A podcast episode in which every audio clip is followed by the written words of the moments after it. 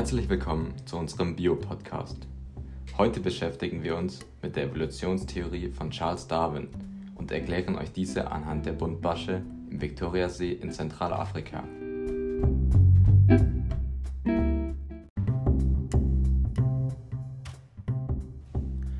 Buntbarsche sind sehr beliebt bei Aquariumbesitzern, da sie sehr farbenprächtig sind.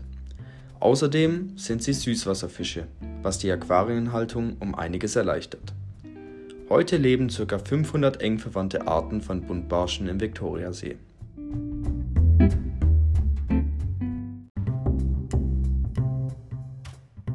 Aber wie kommt es dazu und wie lässt sich das erklären?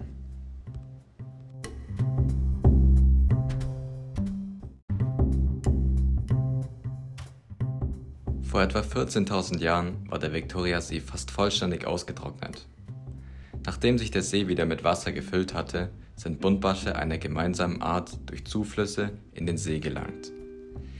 Diese gemeinsame Population fand dort optimale Lebensbedingungen vor, da ausreichend Nahrung verfügbar war und sie weder Konkurrenz noch Fressfeinde hatten.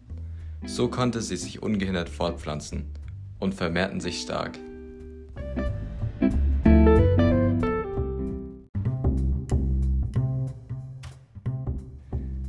Dies führte zu zunehmender inhaltlicher Konkurrenz. Der Viktoriasee bietet viele verschiedene Lebensräume. Es gibt Bereiche mit flachem Wasser und Tiefwasserzonen. Sandige Ufer wechseln mit felsigen, stark zerklüfteten Bereichen. Im flachen Wasser findet man dichten Algenbewuchs auf Steinen und unterschiedliche Wasserpflanzen. In tieferen Zonen Schlamm aus abgestorbenen Pflanzen. Außerdem bevölkern Zooplanktonarten, Muscheln und Krebstiere den See.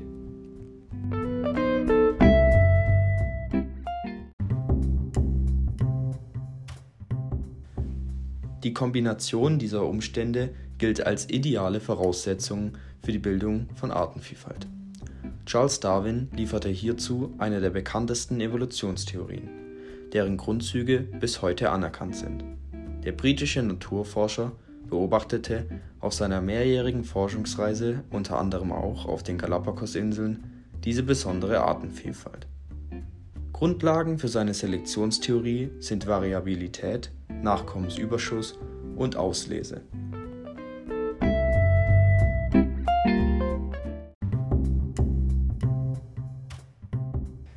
Wenn aus einer Ursprungsart in einem evolutionsbiologisch kurzen Zeitraum verschiedene spezialisierte Arten entstehen, spricht man von adaptiver Radiation. Die Voraussetzungen hierfür sind, wie schon erwähnt,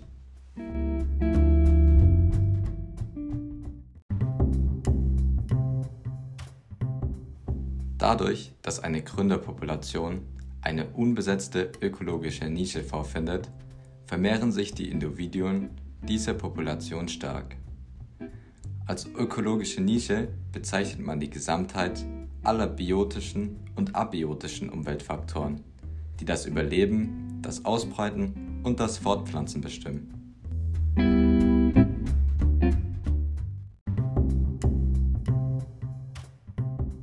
Viele verschiedene Lebensräume verringern die innerartige Konkurrenz durch die Möglichkeit zur Bildung von unterschiedlichen ökologischen Nischen. Weitere Voraussetzungen sind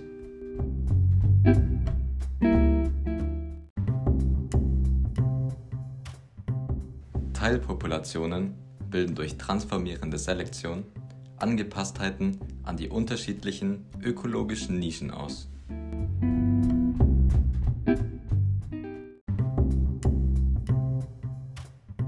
Schlussendlich führen Fortpflanzungsbarrieren zur Entstehung isolierter Teilpopulationen.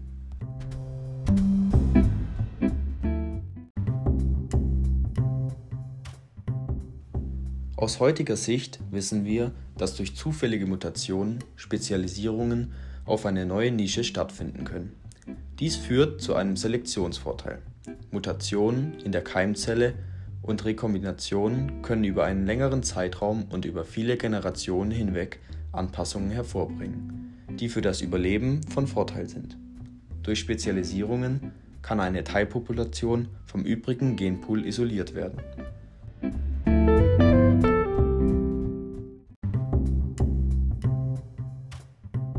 Somit entwickeln sich die Teilpopulationen getrennt immer weiter fort, bis sich die Teilpopulationen untereinander nicht mehr fortpflanzen können.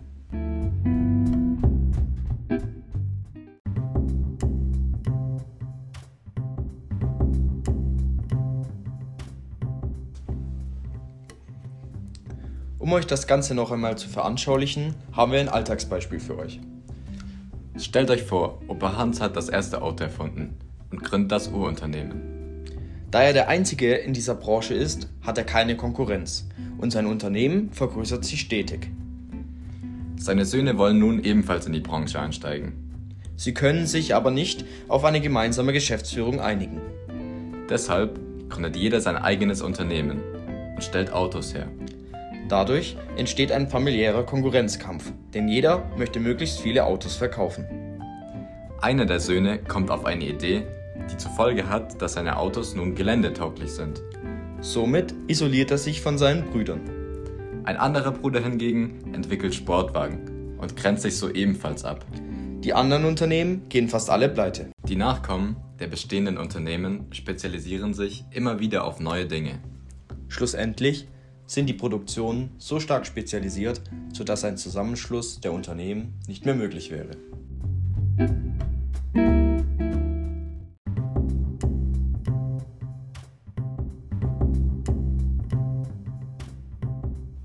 Die Buntbarsche weisen eine Vielfalt von Spezialisierungen auf verschiedene Nahrungsquellen auf.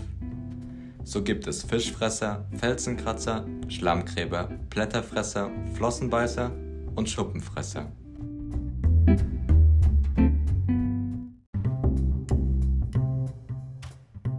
die sich durch ihre unterschiedlich geformten Mäuler unterscheiden.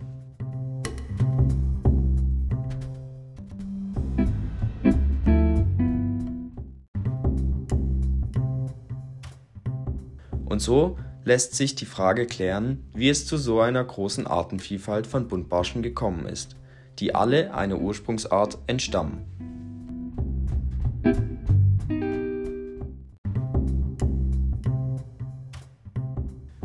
Wir hoffen, euch hat unsere heutige Folge gefallen. Und mit Sicherheit könnt ihr einiges an Wissen in den Biounterricht mitnehmen. Also macht's gut Bis zum nächsten Mal. und das war unser Bio-Podcast. Ciao!